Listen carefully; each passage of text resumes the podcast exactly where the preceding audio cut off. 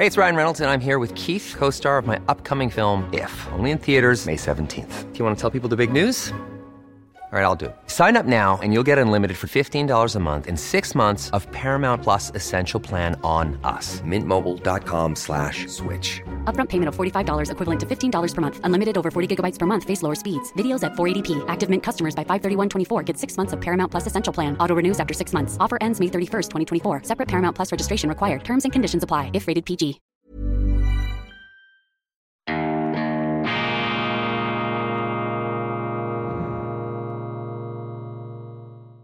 Grüezi miteinander, ganz herzlich willkommen, meine sehr verehrten Damen und Herren, bei Weltwoche Daily. Die andere Sicht, unabhängig, kritisch, gut gelaunt, getragen von existenzieller Zuversicht, frei nach Leo Tolstoi, Krieg und Frieden. Das Leben ist das Licht der Menschen und die Finsternis erfasst das nicht. Aber halt, dieser Satz stammt gar nicht von Tolstoi. Vielen Dank für den Hinweis. Unsere bibelkundigeren Leser haben mich darauf hingewiesen. Das stand alles schon, das steht alles schon im Johannesevangelium. Dort ist dieser Satz zu finden. Also mit Tolstoi steigen wir auch ein in die Schatzkammern der Bibel. Ich äh, bedanke mich sehr herzlich für diese sachdienlichen Hinweise, die mich immer weiterbilden. Zeigt übrigens auch das hohe Niveau unserer Sendung. Ich begrüße Sie am Montag, dem 17. Oktober 2022. Ich wünsche Ihnen einen wunderbaren Wochenstart und das ist die internationale Ausgabe von Weltwoche Daily, abgezirkelt vor allem auf unsere Freunde in Deutschland und in Österreich hier im Alpenbogen aus der Schweiz. Heraus dilettierend mische ich mich in einem flagranten Verstoß gegen das neutralitätspolitische Zurückhaltungsgebot, das sich unsere Politiker auf die Fahnen eigentlich schreiben müssten, mische ich mich tagtäglich in ihre Angelegenheiten ein. Nehmen Sie es mir nicht übel und, das ist ja auch wiederum das Schöne an der Schweiz, dass wir ein Milizsystem haben. Die Politik ist zu wichtig, als dass man sie den Berufspolitikern überlassen darf. Darum habe ich mich entschieden, schweren Herzens, aber mittlerweile hochmotiviert, selber in die Hosen zu steigen. Habe ich nicht gewusst, dass ich äh, gewählt würde. Man hat zwar gesagt, ja, du bist ja einigermaßen bekannt, du wirst immer gewählt. Und äh, ich habe dann immer scherzhaft gesagt, die Tatsache, dass ich gewählt wurde, hat mir vor Augen geführt, dass eben auch Wahlbetrug im ganz großen Stil in der Schweiz an der Tagesordnung sein muss. Denn es ist doch absolut undenkbar, dass ich da als Journalist in diesen Politzirkus, der aber sehr wichtig ist, in diesen Narzissmuszirkus, in diesen Egotanz, in dieses Fegefeuer der Eitelkeit, dass ich da hineingewählt wurde. Und jetzt versuche ich nach Kräften da auch irgendwie mich bemerkbar zu machen und sinnvolle Akzente und Impulse zu ähm, setzen. Und äh, wenn ich zu Ihnen spreche, dann natürlich nicht als Politiker unseres Parlaments, sondern eben als Publizist Roger Köppel, der auch in Deutschland gearbeitet hat und sich erlaubt, ab und zu hier einen distanzierten, aber bitte ähm, immer wohlmeinenden Blick über unsere Landesgrenzen hinaus zu werfen. Ich starte mit einem Buchtipp. Dieses Buch begeistert mich. Ich lese das weiß nicht, ob ich fertig werde. Es ist relativ umfangreich. Es ist ziemlich umfangreich. Es ist ziemlich dick, um es so zu sagen. Über 1000 Seiten. Das zeigt schon, wie komplex die Antwort auf die titelgebende Frage sein muss. Dieter Borchmeier ein Kulturhistoriker, der auch begabt ist mit einer brillanten Feder im Rowold Verlag 2017 erschienen im Zuge der noch äh, damals unbewältigten Migrationskrise, die man sich ja selber eingebrockt hat, diesen behördlich tolerierten Missbrauch des Asylrechts. Und da natürlich die Frage, wenn so viele aus dem Ausland hereinkommen, wer sind eigentlich wir? Wir reden jetzt alle von den Flüchtlingen und von ihren Herkunftsstaaten. Aber wie sieht es eigentlich mit dem Gastland aus? Wer sind eigentlich wir Deutsche? Was ist Deutsch? Die Suche, nach ein, die Suche einer Nation nach sich selbst. Und Sie sehen es, Dieter Borchmeier, ein brillanter Autor, sehr klug, sehr kundig. Er braucht tausend Seiten, um diese Frage zu beantworten. Also es ist nicht ganz einfach, offensichtlich, äh, zu sagen, was ist Deutsch. Sehr interessant. wenn Sie äh, die Schweiz betrachten. Was ist eigentlich schweizerisch? Wir haben eine ganz andere Form der Beantwortung dieser Frage. Was ein Schweizer ist, das hat im 19. Jahrhundert, als der Nationalismus aufbrandete, als Druck auf die damalige Schweiz ausgeübt wurde, sogar noch vor ihrer eigentlichen Bundesstaatsgründung 1848. Da hieß es aus Italien, ihr seid ja gar keine richtige Nation. Die Franzosen sagten, ja, die französischsprachigen Gebiete, die sollen doch heim da ins, äh, in, ins, in die Grande Nation, sollen doch daheim ins Reich kommen. Und auch von Deutschland ähm, hieß es, tönte, dröhnte es, ja, die deutschsprachige Schweiz, ihr seid doch eigentlich Deutsche, kommt zu uns. Und da hat kein geringerer als Gottfried Keller in einer wichtigen Schrift, einer wichtigen politischen Schrift von 1841, glaube ich, ähm, hat er diese Frage zu beantworten versucht, was ist eigentlich ein Schweizer? Und seine, Be seine Antwort ist hochoriginell und sie fasziniert mich, ich habe sie oft in äh, Vorträgen äh, in Erinnerung gerufen. Gottfried Keller hat gesagt, es spielt überhaupt keine Rolle, wo deine Eltern geboren sind. Der Schweizer definiert sich nicht als aus einer Geburtsgemeinschaft heraus, aus einer Nation, auch nicht aus einer Sprachgemeinschaft heraus, was ja für Deutschland sehr, sehr wichtig ist. Deutsch kommt ja ursprünglich von Volk her, das ist die ursprüngliche Sprache. Deutsch ist eine Sprachbezeichnung. Das Deutschland ist das Land, wo Deutsch gesprochen wird, so ein ursprünglicher Dialekt, der eben nicht romanisch ist, der eben nicht lateinisch ist, der eben nicht äh, aus Rom sozusagen aufgepfropft wurde. Die Sprachgemeinschaft, ganz wichtig, das Volk aus der Sprache heraus entwickelt. Das haben wir in der Schweiz nicht. In der Schweiz haben wir ja viele äh, Sprachen, vier Sprachen. Also die Sprache fällt da als Konsensgrundlage weg. Gottfried Keller, es spielt keine Rolle, wo du geboren bist. Es spielt keine Rolle, was du für eine, Land, für eine Sprache ursprünglich gelernt hast. Du bist Schweizer, wenn du dich mit den Gesetzen und mit der Demokratie, mit der Freiheit, mit der Unabhängigkeit, mit der Verfassung unseres Landes identifizierst, dann bist du ein besserer Schweizer als der, dessen Vorfahren schon bei Moorgarten gekämpft haben, der sich heute aber unter den Gesetzen eines fremden Souveräns wohler fühlt. Also die Definition, was ein Schweizer ist, ist in der schweizerischen, in der schweizerischen Tradition, wenn man so will, verfassungs technisch erklärt worden. Ein Schweizer ist einer, der sich zu den schweizerischen Gesetzen bekennt. Und im Schwabenkrieg von 1499 haben die süddeutschen Bauern gesagt, wir wollen Schweizer sein, mit Y, wir wollen Schweizer sein. Damit meinten sie nicht, dass sie in die Schweiz auswandern wollten, sondern sie sagten, wir möchten die gleichen Rechte und Freiheiten haben wie die Schweizer Bauern. Das ist hier der entscheidende Punkt. Und in Deutschland ist diese Frage ganz anders ähm, zu beantworten. Und ich bin jetzt erst im äh, ersten Zehntel dieses Buches und äh, Herr Borchmeier versammelt eine ganze Reihe von immer wieder faszinierenden Zitaten berühmter Denker. Und ähm, und Philosophen und Schriftsteller und Musiker, die immer wieder an dieser Frage herumgenagt haben und versucht haben herauszufinden, was ist eigentlich das Deutsche in, seiner, in seinen Möglichkeiten. Deutschland, diese deutschen Gebiete, ein riesiges Land, eine riesige Landfläche, innerlich aber immer zersplittert über hunderte von Jahren. Was hält uns zusammen? Wer sind wir eigentlich?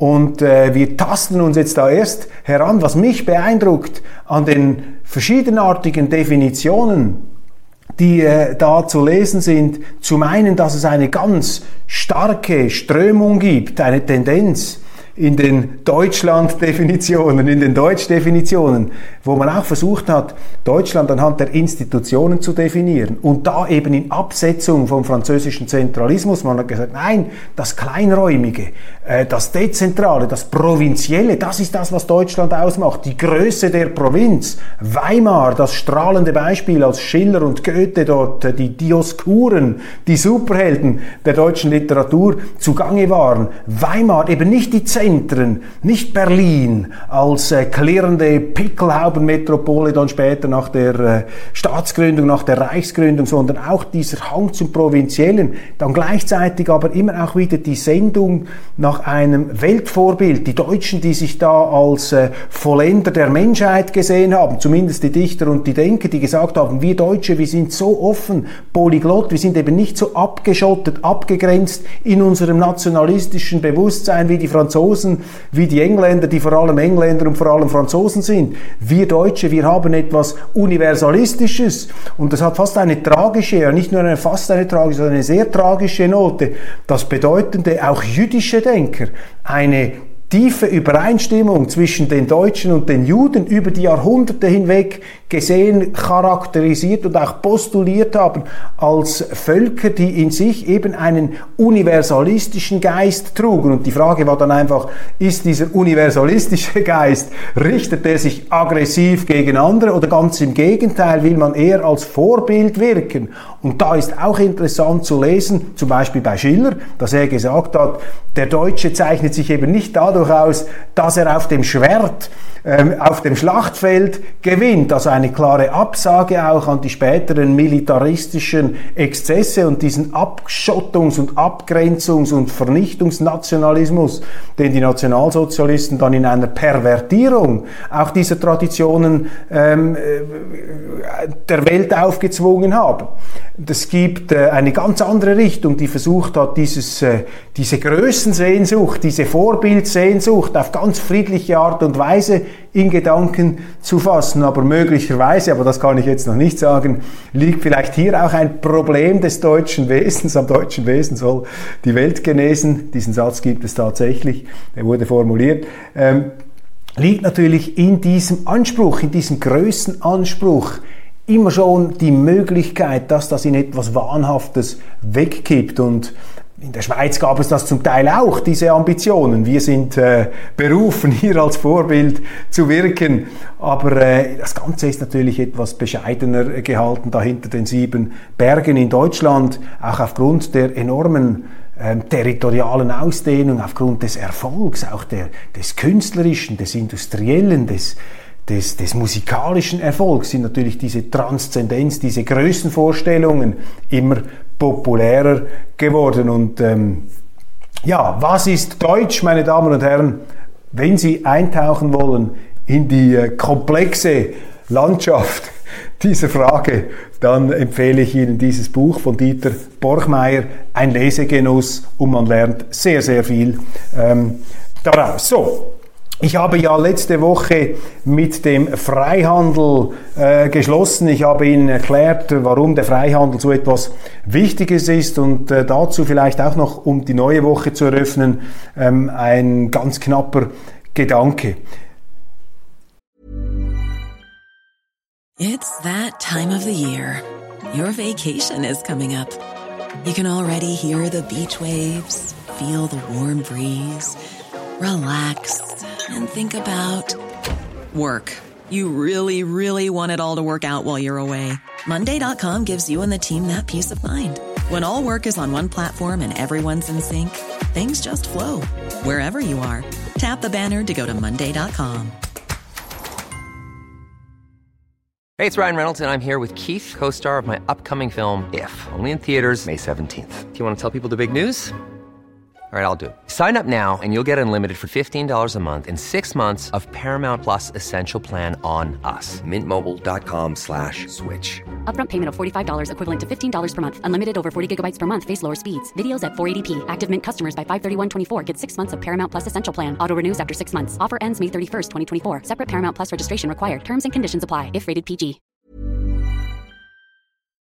Wir stellen jetzt fest, in dieser äh, kriegerischen Zeit, wo der Freihandel auch äh, zusammenbricht, wo die Globalisierung ähm, ins Stocken gerät, wo es sogar relevante Stimmen gibt, die sagen, es ist eine Abbruchkante jetzt des Freihandels denkbar, mit massiven Verwerfungen, massiven Wohlstandsverlusten, gerade auch für Deutschland. In dieser Zeit ist doch interessant zu beobachten, dass die Schweiz, das sagen jetzt wichtige Konjunkturforscher, offensichtlich wirtschaftlich nicht auf eine Rezession zusteuert. Ganz im Unterschied äh, zu deutschen Auguren, auch in der Europäischen Union, ähm, sind die Aussichten viel, viel trüber. Und wir haben hier ja auch festgehalten, ähm, ein Verlierer dieser ganzen Weltauseinandersetzung, dieser Wiederauflage äh, des Kalten Kriegs, meines Erachtens auf der Grundlage einer völlig falschen äh, Einschätzung der äh, Weltsituation, aufgrund eines falschen Bewusstseins steuern wir da in einen Kalten Krieg wieder hinein, wir berauschen uns am Feindbildern, geht nicht darum, Putin irgendwie zu verharmlosen oder das ist schön zu reden, was die Russen da machen. Überhaupt nicht. Aber wir müssen einfach aufpassen, dass man nicht Maß und Mitte verliert und dass man sich da komplett in irgendetwas hineinsteigert, in etwas hinein verrennt. Die Auswirkungen jedenfalls Europa, die Europäische Union. Wenn ich von Europa rede, meine ich das nicht gleichbedeutend mit EU. Die Schweiz ist auch Europa. In der Schweiz steckt sehr viel Europa drin. Ich würde sogar behaupten, etwas mehr Europa als in der Europäischen Union. Also ich benutze das nicht synonym. Da fängt dann der Missbrauch der Begriffe schon an. In der EU trübe, finstere Aussichten. Warum? Weil eben die EU entgegen ihren Selbstbeschreibungen und Selbstdeklarationen und ihrer Eigenreklame keine freihandelsmäßig aufgestellte, offene marktwirtschaftliche Organisation ist. Ganz im Gegenteil. In der Europäischen Union ist die Marktwirtschaft in den letzten Jahren und Jahrzehnten systematisch heruntergefahren worden, auch in Deutschland. Das Gewicht der Staaten, der Institutionen, der Regulierungen, der Abgaben, der Steuern und so weiter, all diese Bleiplatten, die auf die Wirtschaft gelegt werden, auf die Versorgungsschläuche, auf das, was die Wirtschaft herausbringt, dieses Wasser, das immer wieder in den Garten eines Landes hineingespritzt wird. Das, das, ist, das sind die Erträge, das sind die Gewinne von diesem Wasser, von dieser äh, Bewässerungsanlage. Die Wirtschaft ist sozusagen die Bewässerungsanlage unseres Wohlstands. Hat der Staat immer mehr abgezwackt, immer mehr Wasser, es bleibt weniger übrig für den Garten, also wird der Garten auch ausdorren. Das ist ein ganz einfaches Gesetz und in der Europäischen Union hat man sich eben von dem verabschiedet und die Schweiz ist relativ gesehen offener aufgestellt, freiheitlicher aufgestellt, marktwirtschaftlicher aufgestellt. Das ist hier der entscheidende Punkt. In Deutschland kommt dann auch die Schwäche der bürgerlichen Parteien hier zum Tragen. Sie haben ein massives Übergewicht der Linken, Gut, man kann sagen, an der Spitze der SPD unterscheidet sich dann ein Scholz von einem Laschet und von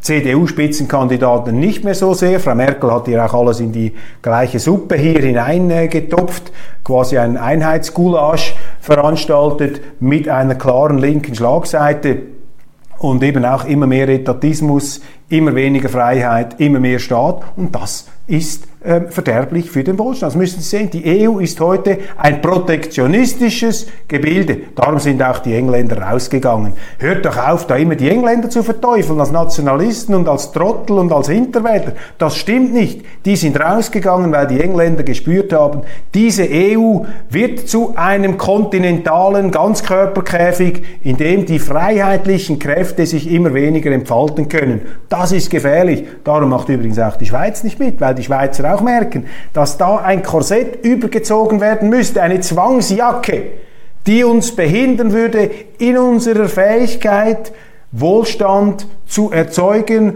einen Wohlstand, der am Schluss einer ganzen Gesellschaft zugutekommt, denn dort, wo es den Reichen gut geht, geht es auch den Armen besser.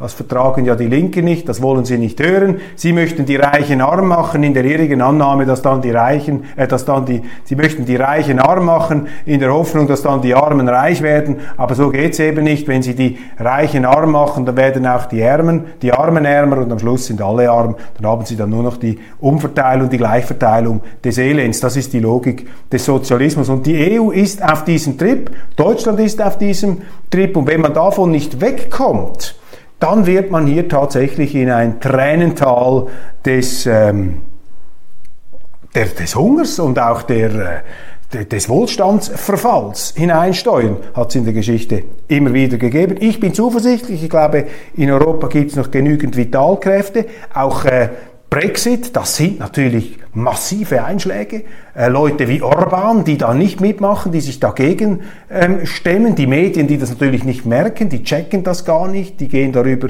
hinweg. Aber das ähm, wird sich früher oder später, wird das korrigiert werden müssen, weil die Leute da schlicht nicht mitmachen. Nun eine Partei, und das ist im, im Prinzip mein erstes Thema hier in dieser Sendung, ähm, eine Partei in Deutschland, die hat sich ja...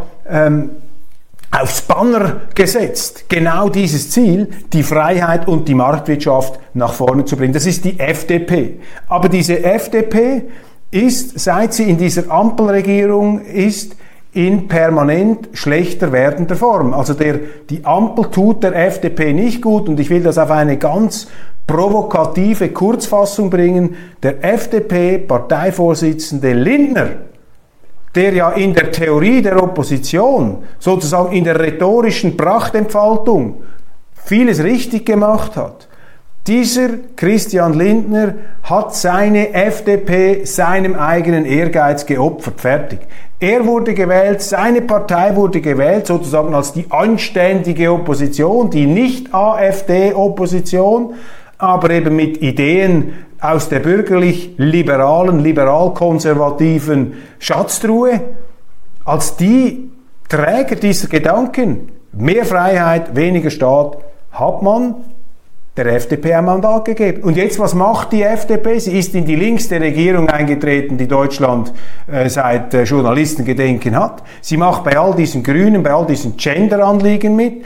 Christian Lindner, der Finanzchef, muss da ähm, seinen Plan, äh, die Finanzen in Ordnung zu bringen, in einem Meer von äh, neuen Schulden ertränken lassen. Er ist den Grünen auch sehr weit entgegengekommen mit seinen Sondervermögen, diesen Orwellschen Wortkreationen, äh, die da gefunden wurde, um das Wort Schulden nicht auszusprechen.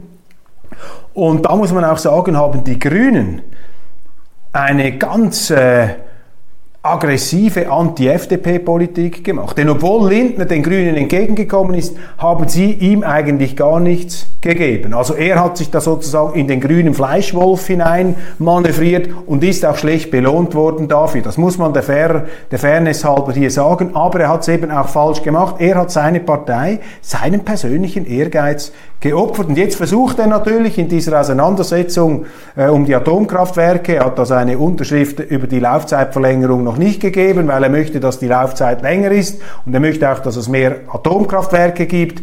Das ist ähm, grundsätzlich äh, eine noble Haltung, man könnte sagen eine prinzipiell richtige Haltung, aber es wirkt auch etwas verzweifelt, wenn man das Gefühl nicht los wird, dass hier pour la Galerie gearbeitet wird, dass, dass jetzt ähm, Lindner gemerkt hat, man hat äh, vier Wahlen gehabt, ein Jahr Ampel, ähm, Saarland, Schleswig-Holstein, Nordrhein-Westfalen und Niedersachsen. Vier Spiele, vier Niederlagen. Aus zwei Landtagen sind sie rausgeflogen. Und jetzt merkt er natürlich, das Wasser ist ihm oben da bis, bis an, der, an der Nase. Und jetzt versucht er hier noch eine prinzipielle Rückkehr sozusagen. Er möchte jetzt zeigen, nein, nein, die FDP gibt's immer noch. Wir sind da bei den Kernkraftwerken, macht daraus eine riesige Prinzipienfrage. Und das wirkt einfach nicht glaubwürdig, weil bei den Medienkonferenzen letzte Woche ist er, glaube ich, nach Washington geflogen, ähm, konnte sich dann Lindner auch nicht zu klaren Aussagen durchringen. Also man hat hier den Eindruck, dass der FDP-Vorsitzende ganz klar überfordert ist,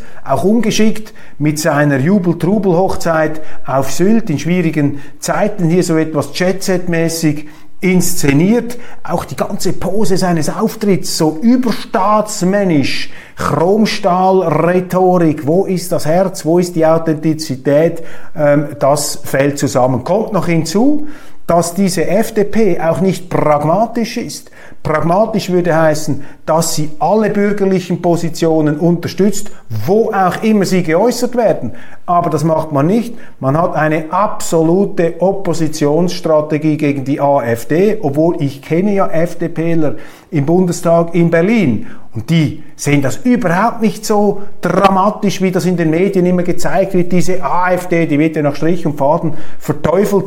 Die Leute im Bundestag, FDP zum Beispiel, die sehen das viel entspannter. Die sagen, nein, zum Beispiel da und da hat die FDP, äh, hat die AfD und die FDP ähnliche Positionen. Da müssten wir ja zusammenspannen, um die Linken zu treffen. Aber da ist eben Lindner nicht bereit, weil sein Blick zielt eben auf die Talkshows, auf die Öffentlichkeit. Ich glaube, ich habe den Verdacht, er sehnt sich auch nach dem Glamour, nach der Anerkennung der Arrivierten der gesellschaftlichen Kreise. Er ist nicht ein Politiker, der sein Gedankengut, seine Grundsätze auch unter Inkaufnahme von persönlichen Nachteilen äh, vertritt und da ähm, auch ähm, gegen heftigsten Widerstand äh, nicht preisgibt. Das haben wir nicht und das ist der Grund, warum die FDP an Vertrauen verloren hat. Sehr, sehr schade. Ähm, die FDP müsste mein bescheidener Eindruck hier aus der Schweiz. Ich bin ja auch ein FDP-Sympathisant. Ich bin auch liberal, konservativ, politisch aufgestellt. Die FDP müsste wegkommen von diesen kleinkarierten Abgrenzungsritualen. Sie müsste es auch nicht nötig haben, sich die Schuhe abzuputzen an der AfD und an den AfD-Wählern und zu zeigen, dass man da quasi einem ähm, höherwertigen Menschenschlag angehöre. Das ist doch alles dummes Zeug. Es geht um die Sache und man muss doch hier diese marktwirtschaftlichen Gedanken nach vorne bringen. Wenn es die FDP nicht macht, dann macht sie sich eben überflüssig. Dann kommen andere ähm, und die werden kommen, weil in Deutschland ist die Bevölkerung nicht bereit, das über den Haufen zu werfen, was seit 1945 aus dem Trümmerhaufen eines geteilten Deutschlands eines der reichsten Länder der Welt gemacht hat. Freiheit, maßvoller Staat, ja auch ein Sozialstaat, der funktioniert. Marktwirtschaft, all diese Dinge, da ist die FDP nicht gut unterwegs.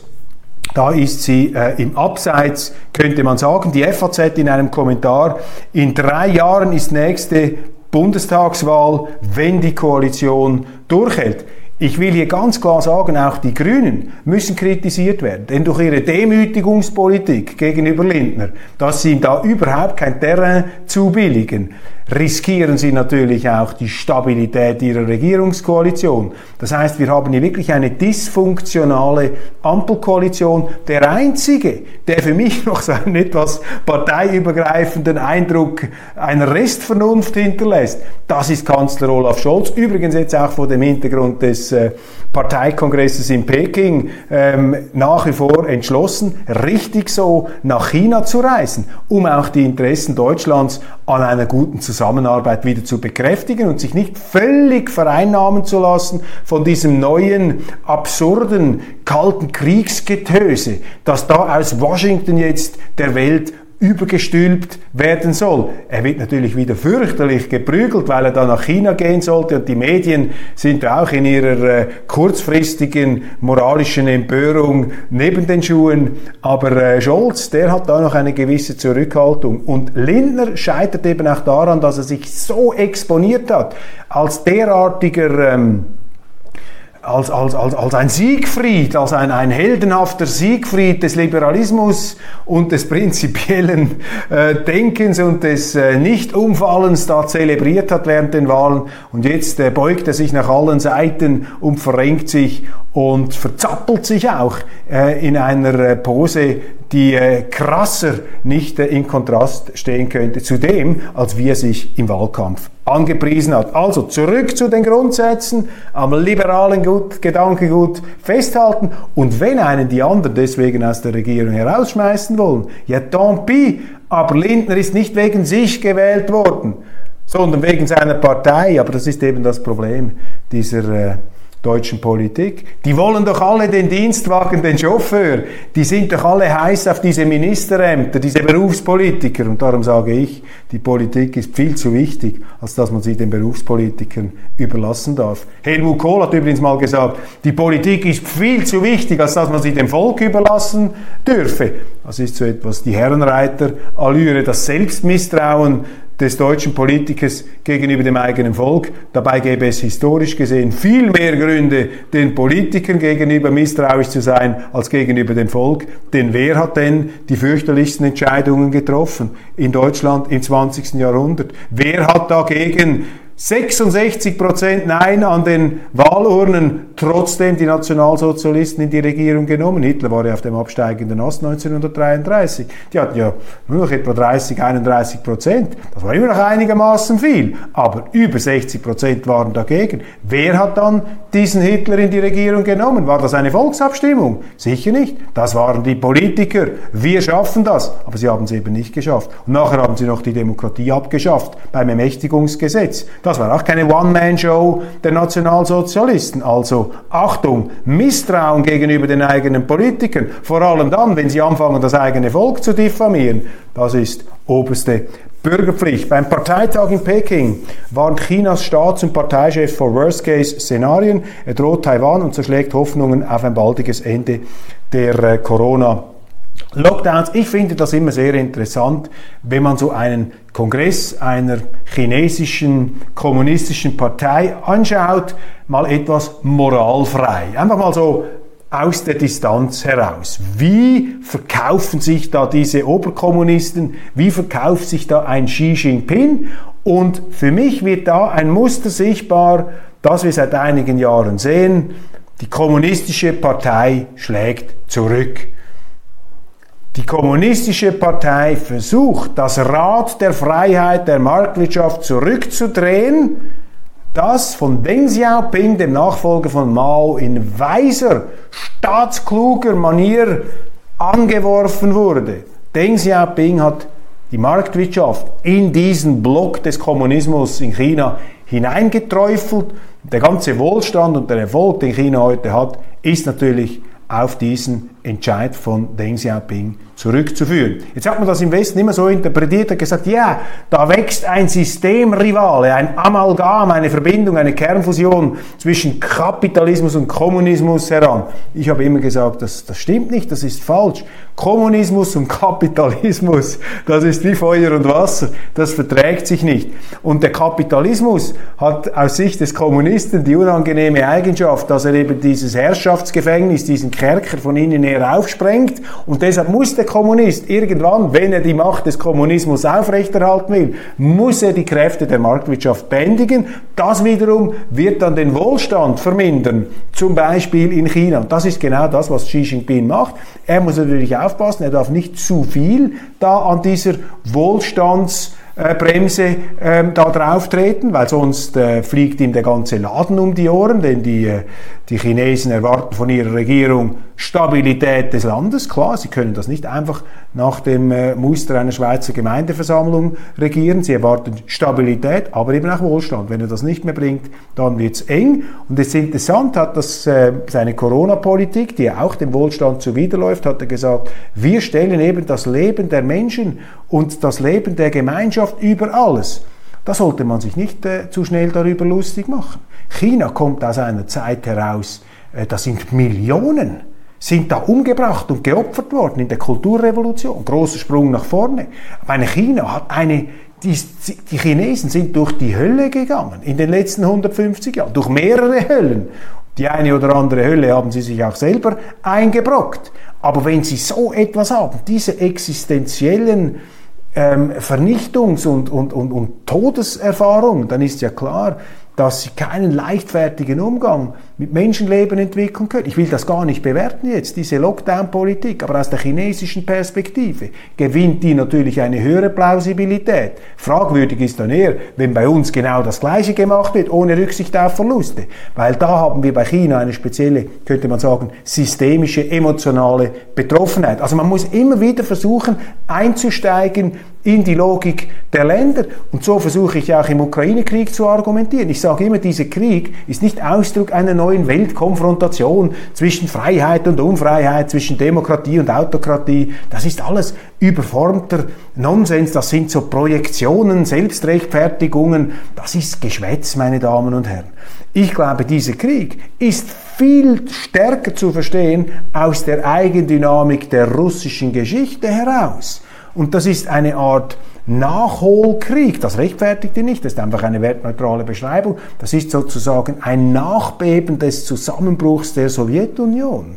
Ähm, natürlich auch unter Einwirkung von Kräften aus dem Westen, aber das muss in diesem Kontext gesehen werden. Wir müssen einfach aufpassen, dass wir nicht in diese Länder, in diese Konflikte das hineinlegen, was wir da sehen wollen, sondern dass wir wirklich bereit sind, auch aus den Traditionen heraus zu verstehen, zu versuchen, was die anderen umtreibt. Und ich äh, kann Ihnen nur empfehlen, versuchen Sie das, versuchen Sie das äh, auch zu tun, versuchen Sie sich dem ähm, etwas äh, zu öffnen, um nicht in diese ballistische Einseitigkeit, in diese Minenfeld- und Sprengsatz- und Flammenwerfer-Rhetorik äh, dieser Medien einzusteigen, die das Ganze äh, in einem Aufregungs- und Zuspitzungs- und Übertreibungsgrad darstellen, der dann am Schluss nichts mehr zu tun hat mit dem, was eigentlich am Boden passiert. Ich sehe es ja bei mir selber, wenn über mich geschrieben wird in den Zeitungen, dann frage ich mich immer, mein Gott, wenn das schon, wenn alles andere, worüber Sie schreiben, genauso falsch ist wie das, was Sie über mich berichten,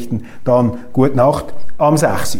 Anti-Öl-Aktivistinnen haben das berühmte Gemälde Sonnenblumen des niederländischen Künstlers Vincent van Gogh in London mit Tomatensuppe beworfen.